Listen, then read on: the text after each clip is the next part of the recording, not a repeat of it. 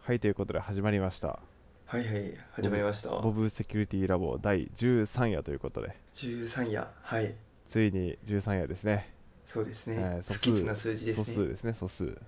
素数で すね素数はこれはでも何回かありますけどねでもなんかやっぱ素数の代表といったらまず13きませんえー、え素数の代表は2じゃないですかあ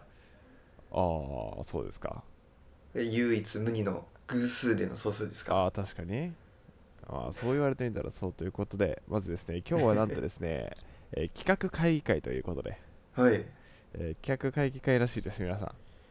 そうですよまあ皆さん企画会議会ですよはい、なんでね、今おもしあのこの、えーポッドキャストリアルタイムで聞いている方はもう聞いていなくてもですね、えーそおこのあなたですねは、はいい、そこのあざです、本当、お便りはですね、まあ、あの 454.jp か、あとは個人的つながりがある方はそちらのチャットツールから送っていただければなと思います。なんか今日俺緊張してるんですよねなんで緊張するんですか、緊張してるんですよえーはいじゃあちょっと、その緊張をほぐす勢いで、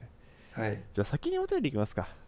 そうさっきにあの C テープは今週あんまなかったですもんねそうですね。で話せることもないので、ないですね。今週もじゃあいきなりお便りからいっちゃいましょう、はいということでお便りからじゃあちょっと行かせていただきますでは初めにですね、えーイブネームよしみさんから、あーおお、いつもありがとうございざいます。はい今日聞いてないけど。ますはい、えーボブさんアリスさんハローワールドハローワールハロド。ーワールド、えーもうすぐ6月が終わり7月になりますね、はい、えー7月といえば新ドラマやアニメが放送され始める時期ですがはいはいはい、はい。私は木曜ミステリー IP サイバー捜査班というサイバー、えーサイバー犯罪を取り扱った、えードラマを楽しみにしています、あそんなのが出るんですか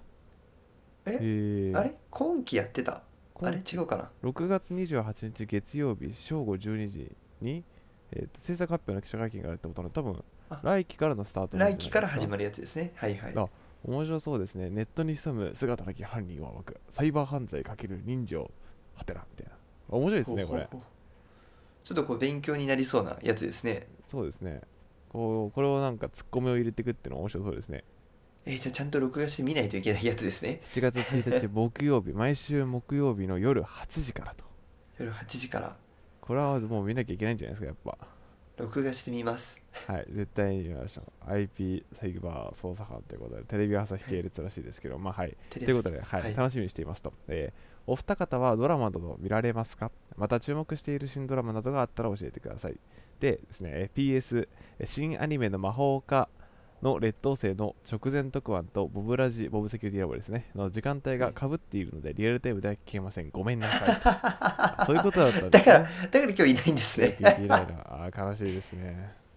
へえ。魔法科高校あ魔法科の劣等生ってあれですよね魔法科高校の劣等生ってあれもうだって2期1期2期あってまたもう1期あるんですかあ、そのなんか聞いたことはあるんですよ。はいアニメあのそこまで詳しいわけじゃないんですけど。はいなんかあれ前も聞いたことあるようなドラマがみたいなのが今も聞くってことは相当長く続いてるってやつですよあね。前までは魔法科高校の劣等生で今回からは魔法科高校の優等生っていうアおニメらしいですよ昇格昇格っていうかなんか主役があのそのキャラでこうお兄様キャラとその妹様キャラがいるんですけど、はいはいはい、そはのい。妹様の方があ主役になるっぽいですね今回はへーえあそうなんですね。ーいやーへえ。まあこれ魔法科高校の劣等生僕1期2期1期1期2期なのかなまとめて24はちょっと僕もはっきりは覚えてないんですけどこれまあ、はいはいその時当時僕も見ていてですねまだ高校生だったんですけどはいでその時にまああの最近流行った「あの鬼滅」のオープニングかエンディングかを歌っていたあのリサさんいらっしゃるじゃはないいですか、はいはいはい。その方が魔法科高校のオープニングかエンディングかどっちか忘れましたけどを担当してたんですよ当時、はいはい。でその時まあそこまでリサはここまでこう国民的知名度はなかったんですけどまあそのはいはいアニメ見てるその界隈の人たちは全然有名だったんですけどね、はいはいはいはでい。なんかその方があの池袋でその発表ライブを行うみたいな話があっはていはい。で友達に行くぞって言われてあなんかはい池袋のどっかに行って聞いたな見に行ったなっていう記憶をちょっと思い出しますね今だったら相当な人数になるかもしれないですよね。そんなちょっとサクッとできるやつじゃないかもしれないですね俺も知ってたんですよリサあさんのことは。そうなんですその理由がですねはいはいあの我が巨人軍に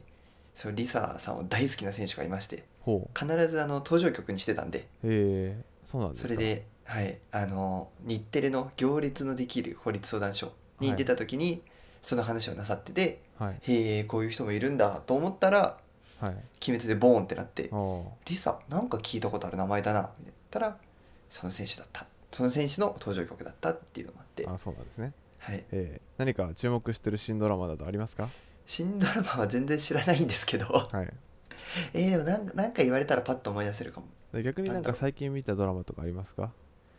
最近見たドラマまあ、あの僕は最近見たドラマという特にないんですけど、まあ、最近というか、本当、ここ数年の中で一番やっぱ印象に残ってるのは、やっぱ半沢直樹 ですね。半沢直樹シリーズはやっぱ面白いですね。面白かったですね。最後に見たドラマなんだろうあなたの番ですかなえー、それはどういうドラマなんですかえっとですね えっとどうだっけな、ま、あるマンションがあって、はい。そのマンションに、まあ、夫婦が引っ越してくるのかなはい。あなちょっと引っ越してくるのが元元からいたのか分かんないですはけい。ど、でそのなんか住民会みたいなのあるじゃないですか、はい。そこでなんか管理人みたいな人がふざけてなんかお前ら憎み合ってんだろみたいなちょっとほ本当に殺してほしいやつの名前書い書こうぜみたいな感じでメモに書いて匿名で書いたんですようはい。でそれがまたメモに書いたのが一人ずつに配り直されてほだいたい A って書いたとしたら全然知らない人の名前が名前のメモが返ってくるんですよう。はい。で、まあ、自分の書いた A って人も他の人のとこ行ってくるんですよ、はい。そっからあの殺人事件が起きるんですね怖いですそのね。殺されたい人がどんどん死んでいくんですえ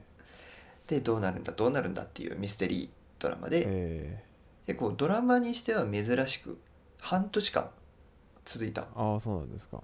あ、本当感だ。じですね7月、4月、7月、両方やってたっぽいですね、2019年。。あそうですすそうですえで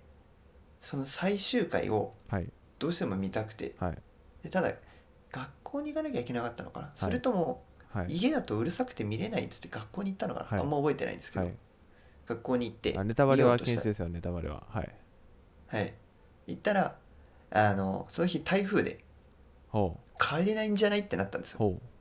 いやもういいや泊まってやるよと思って行ったう。ら、あのその時知らなかったんですけど大学が夜遅くまで行っちゃいけないとうんはい。そういうアナウンスがあってはい。あれ俺帰らなきゃじゃねと思ってはい。雨の中ビビりながら家に帰ってちゃんと見れたっていう思い出がありますねあなたの番ですね、ならなくてよかったですね。そうですねはいえー、そうなんですね。それが最後に見たんで多分はい19年とかのドラマじゃないですか、そうですね、2019年のドラマですね。ですよね2年ぐらい前はい。いやー全然見てないなと思います全ね然見てないですね。サブスクでは何個か見てるぐらいなんですけどこれはリアルタイこのムでとか、はい。あなたの番ですは、あの、Hulu でえー見れるようなので、皆さんもし興味があれば、は Hulu いに契ぜ約ひしている方はぜひとも。映画が出るそうなので、あ、そうなんですね。えーはい。はい。ってことでそんな感じで、はい。まあ、そうですね俺は今え回、でこものあれじゃ IP ないですサか IP IP サイバー捜査班はちょっと面白そうなので、まあそれそがうですねちちょょっっとと楽しみですね。見ましょ見ましょうでちょっとここでボブさんに聞きたいんですけど、はいあのやっぱドラマといえばみたいなドラマで結構こうその人の時代によって変わるじゃないですかう。はい。子供の頃はよく見てたなっていう印象的なドラマって何個かありますか俺あんまテレビ見なかったんですよね。あ見なかったんで見すなかったんねですよ。い子供の頃そんながっつり見たドラマってあんまなくて、ないです。えないんですかなんかあるんですか逆に。プロポーズ大作戦とか見なかったですか見てないです。全く。全えく見てないですね。名前も聞いたことないですかうん聞いたことないですね。えー、で、そこに関してはあれですよ。あの、ジェネレーションギャップってやつがあるいやいやいやいやいやいやいや俺がでも小学校何年生だろうの時だからえー別に見ててもおかしくないやつですよえーそうなんですか。えハレルヤチャンス知らないんですか知らないですね。晴れて晴れるやっていう魔法陣ぐるぐるの曲なら知ってますけど。いやいやそんなそんなんじゃないんですよまあ結構こうなあのオカルトチックな話だったんですけどはい。あとはあれです堀北真希が男子校に潜むやつですよ名前がパッと出てこないああれだ花盛りの君たちへイケメンパラダイス全然知らないですね。いい全然知らないですよ。マジかそれがマジなんですよ。あんだけ小学校で流行ってたのにうんマジなんですよ。違う小学校なんですけどそねう違う小学校なんでそれやっぱあれですね小学校学区によって結構学区っていうかその学校によって流行りスタイルのブームはこう激しいじゃないですかあまあ確かにはいはいそんな感じでございます、えーちょっと残念ですねは い、はい、ということで次のお便りに移らさせていただきます、はい、行きましょうははいい次のお便りはですね、えーイブネーム僕アンパンマンさんからあちあなみにりがとうございまはい、すちなみにですね僕アンパンマンって書いてあるこのカッコカッコ書きがありましてですねはい恥ずかしいから名前変えようかなと あの僕アンパンマンさんは悩んでるようですがいやいいんじゃないですかいいと思いますよ僕はこれでいいと思いますはいということでですね、えーお便り読み上げさせていただきます、えーはいボブさん、アリスさんハローワールドハローワーハルロードワールドえー私はもし9月に MacBookPro が発売されれば購入すもするつもりなのですがお二人は今どんな PC を使っていますか、またおうもし今 PC が壊れそうな状況だったとしたら次のパソコン PC は何を選びますかというふうなあーお便りが来ておりますはいはいはいはいえーなるほどまず自分は今 MacBookPro MacBookPro 出ませんでしたね前回のああ結の局出な出ないんです出かなかったですねなんかあそうなんです出ねるのかなと思われてたんですけど、結局出なくて。でもなんか、今回その YouTube でもリアルタイムであのワールドワイドデベロッパーズカンファレンスの配信、Mac Apple のあの、はいはいまあ開発者向けの一応発表会なんですけども、あれの発表会を一応 YouTube でも配信してたらしいんですけども、まあ、なんかその YouTube の説明欄かタグかなんかに、実はその次の MacBook Pro のなんかに使われるであろう CPU と呼ばれている CPU、プロセッサーって呼ばれている M1X のそのコードをですね、最初タグで入れていたらしくてですね、はいなんかあもしかしたらアップル本当にここで発表する気だったけど間に合わなくなったのかなみたいな話がこう出ていってましたねああなるほど、はいへえ、まあ何かどんなアリスさんはどんなパソコンを使ってるんですか自分はあの Windows ですね Windows ノートパソコンですかはいノートパソコンですとおうどれぐらいなスペックなものをお使いなんですか言われても自分は全然把握してないんですよねああそうなんですかそんなに良くないっていうぐらいしかああなくて一番良くないなって思うのがあのあれですズームとかでカメラをオンにした時にはいその PC のこの内内部のあれがどうなってるかよく分かってないんですけど、はいカメラが微妙なんですよはいなのでこうバーチャル背景とか利用するとなんかもう全然違うと言いますかなんなんて言うんですか綺麗にならないまあ、確かあれバーチャル背景って結構それなりに仕様というかスペックが求められてるというか最新のじゃないといけないところがあったのでそうで多す分ねそれがそのグリーンバックを使わないと本来使えない状態になっちゃってると思うんですよね、はいはいはいはいそこが多分効いてきてグリーンバックが使えない状態にもかかわらずグリーンバックを使わないといけないのにグリーンバックなしでバーチャル背景をオンにするとその状況になるのでそうですねはないんか顔がうまく輪郭を取れなかったりするんで、はいまあ、そこはいいのに買いたいなっていうのとはい、あと最近の悩みがはい突然ローマ字打ちができなくなるんですよあそれはぶっ飛んでますねあの急にあなんか打てないなあ打てたと思ったら全くもってもローマ字変換できなくてはい例えばこ「こんにちは」っていうとあのこん、ま、あのアルファベットのローマ字で「こんにちは」って出てくるんですよ、うんはいあのよく一番最初 Google 検索するときにそれでやってあーってなるやつですねはいはいはいそれが何回 あのカタカタカナじゃないやローマ字入力、はいあのにしてもうまくいかなくてはいなんだなんだっつって再起動すると元に戻ってるんですおおそういう結構こうちょっとしたバグが多かったりすするんで、はいまあ、新しいの欲しいなと思うんですけど、はいまあお金があんまりないのではい、はい、あとは結局どれがいいかわからないっていうので今のでいいかってなっちゃうんですよあその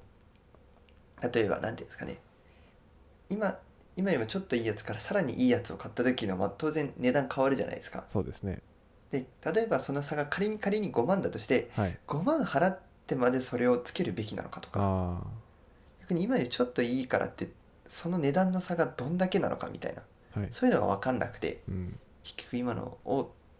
使ったままにしているっていう状態ですね。あそうなんですねはい、えーまあ、自分はですね今メインで使ってるのはえっ、と今の世代の、えっと MacBookPro16 インチを使ってますね、で自分はまあそのスペック云々はちょっと考えるのめんどくさいというかあの頼んだら早く来てほしいパパターンの人なので、はいまはあい本当もうあの Apple Store で、えっと、その同じ MacBookPro16 インチでも結構カスタマイズ好きなようにやろうと思えばできるんですけどその分遅くなるので、はいはいもともとはいはい店頭で何パターン2パ3パターンだけ在庫を用意してくれてるんですよね、はいはい一番スペックがないやつミドル級のやつ完璧に全て乗っけたやつみたいなのがあって、はいはいはいまあこのミドル級のやつを今自分はずっと使ってるんですけど、はいまはあ MacBookPro はいいですねあの以前までは自分はこの Windows パソコンで、まあノートパソコンとデスクトップパソコンで大学とかに行くときはノートパソコンで家では大デスクトップパソコンでってやってたんですけどやっぱこうパソコンを2台使ってると、まあ、そのデスクトップパソコンは結構そのフルスペックというか結構スペックが載っているのでこう不自由なくできるんですけどやっぱこうなんか実験のデータとか研究関連とかレポートに関してもどっちの方にデータがあるかなとかああデータあっちに置いてきちゃったとかそういうことが起きるんですよねはいで環境構築も2回やんなきゃいけなかったりすると結構厄介じゃないですか、そうですね。はい、たはい。だ MacBook Pro にしてからあの MacBook Pro1 体でもう持ち歩きもなおかつ家でもあの母艦として使ってるのでいいですねなんで、まあ、自分はあのなんでノートパソコンを使えなかったかっていうとそのマルチモニターを使いたい派の人なんですよはいはいはい、はでい。昔 Windows 使ってた頃は本当、えっと、4枚ぐらい出してたんですけど、まあ、そうなるとノートパソコンだとどうしようもないんですよねなんで、はいはい、どうしようもなかったんですけど、まあ、MacBook Pro にしてからはあの結構枚数出せて、まあ、今はあの 4K42 インチ2枚で生活してるんですけど、ま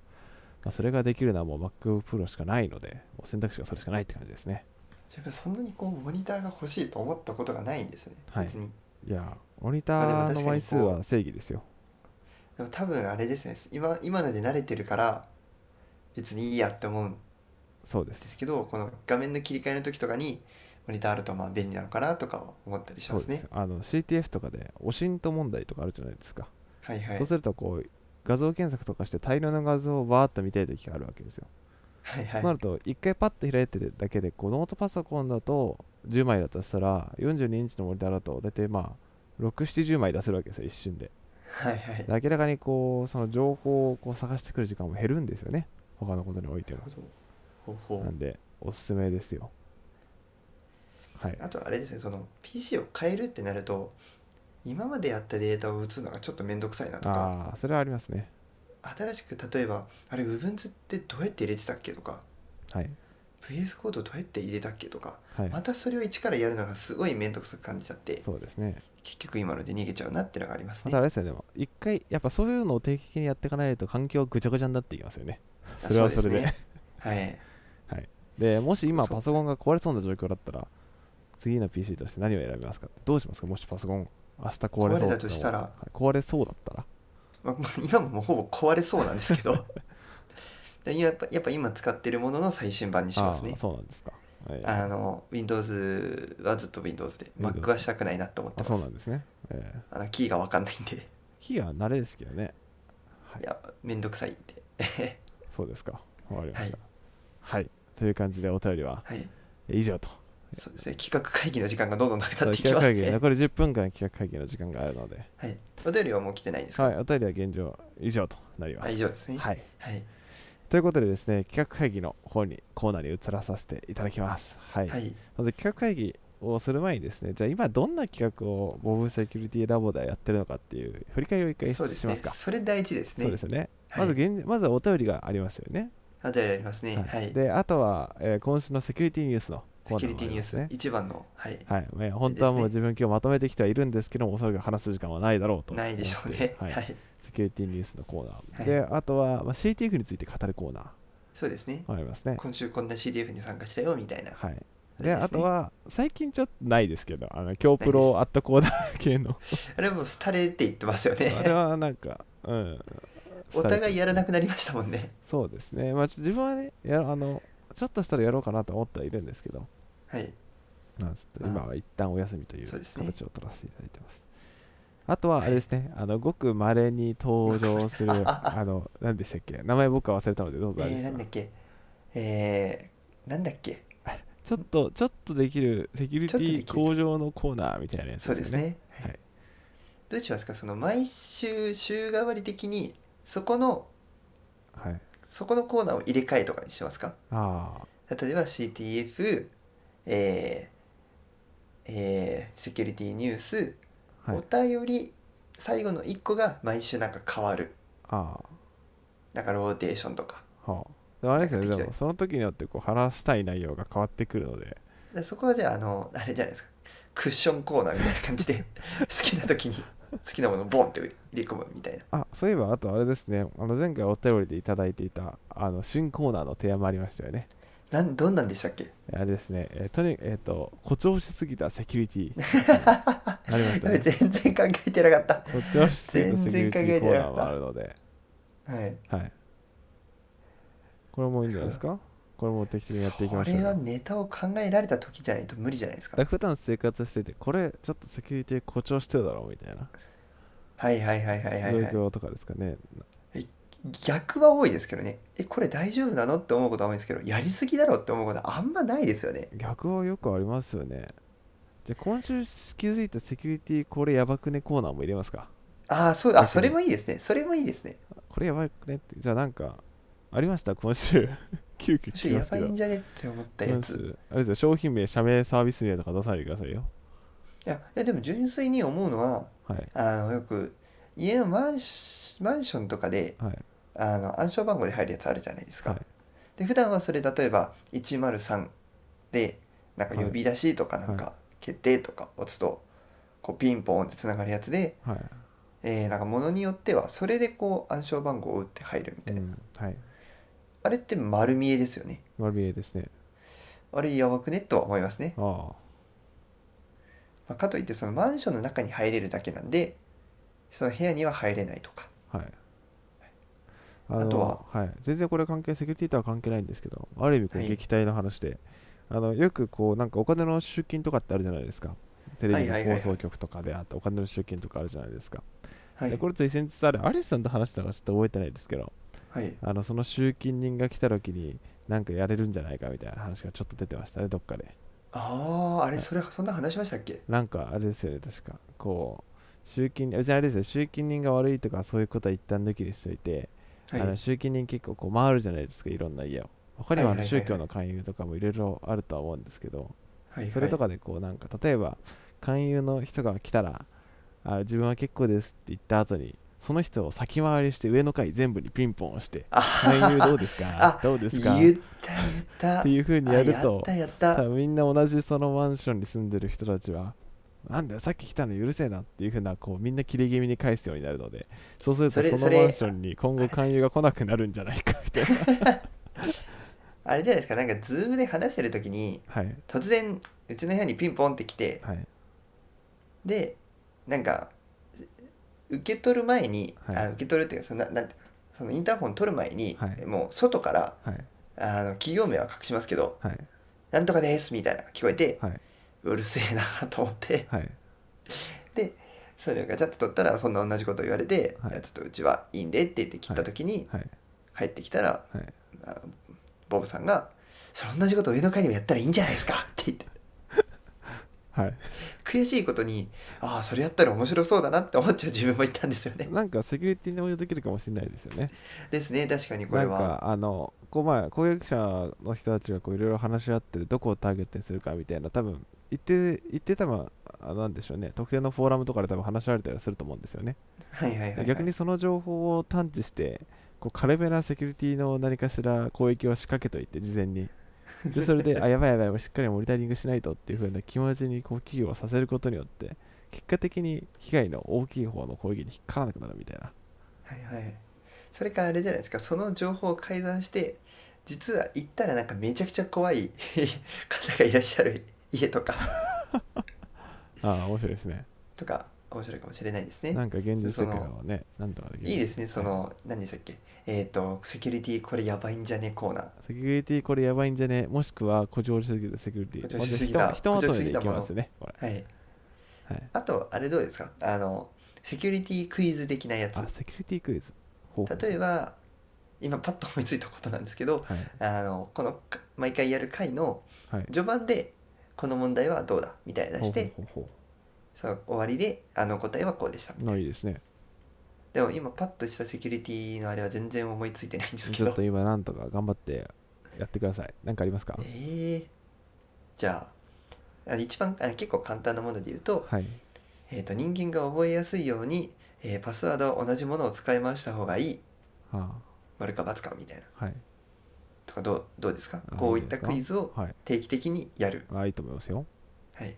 ちなみにボブさん答えはそれはもうパスワードはやっぱ使い回した方が便利なので、絶対にパスワードは使い回すべきではないですね。おうその心はやっぱパスワードは使え、まあ、基本的にパスワードの流出ってものはもうめちゃめちゃしょっちゅう起きているので、はいもはう一い回どこかのサービスに登録したパスワードは時間が経てば勝手にどこかで漏れているっていうふうに思った方がいいんですよね。はいはいでそのはいは時にい例えばそのサービスから漏れ、まあ、例えば特定のそのなんでしょうね、まあ、例えばある学習コンテンツを提供しているサービスがあったとしてそのはいサービスで情報が漏れた場合は、ちゃんと学習コンテンツのその運営しているサイトのところはこうパスワード全員に対してリセットをかけたりあのアカウントを使えなくしたりみたいな制限をあのいろいろこう対策を取るんですけどね情報漏洩した後はただわざわざはいはい他のサービスはそんな対策を取らないので、うんそうなった時に攻撃者からしたらあこのパスワードみんな使うどうせ他のサイトでも使ってるんだろうみたいなところでこうメールアドレスとパスワードをこう総当たりで確かめることができてしまうので、まあ、絶対に使い回した時はやめた方がいいですね。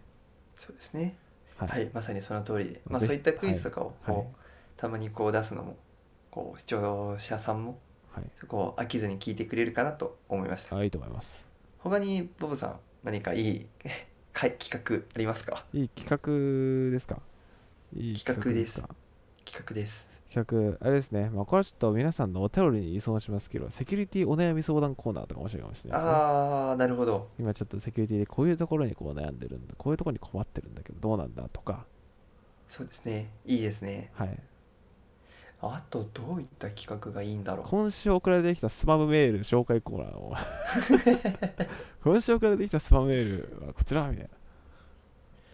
なんかランキングにすると面白いですねどの企業が一番こうスパムメールの対象となってややってやすいとかああやってる方もいますけど、僕らがこう独自でやってみて、実際にこう文面も見ていくと面白いかもしれないですね。そうですねということで、じゃああ、のアリスさんがあのメールのハニーポットを作ってくれるようなの で、ありがとうございます。よろしくお願い一します。切作り方わかんないんでそれはボブさんにぶん投げますいやといっても別にあれですよあの適当にメールサーバー立ち上げてとかメールサーバーも使わなくてあの適当なメアド発行してそれをそこら中の掲示板に貼るだけでいっぱい来るようになるので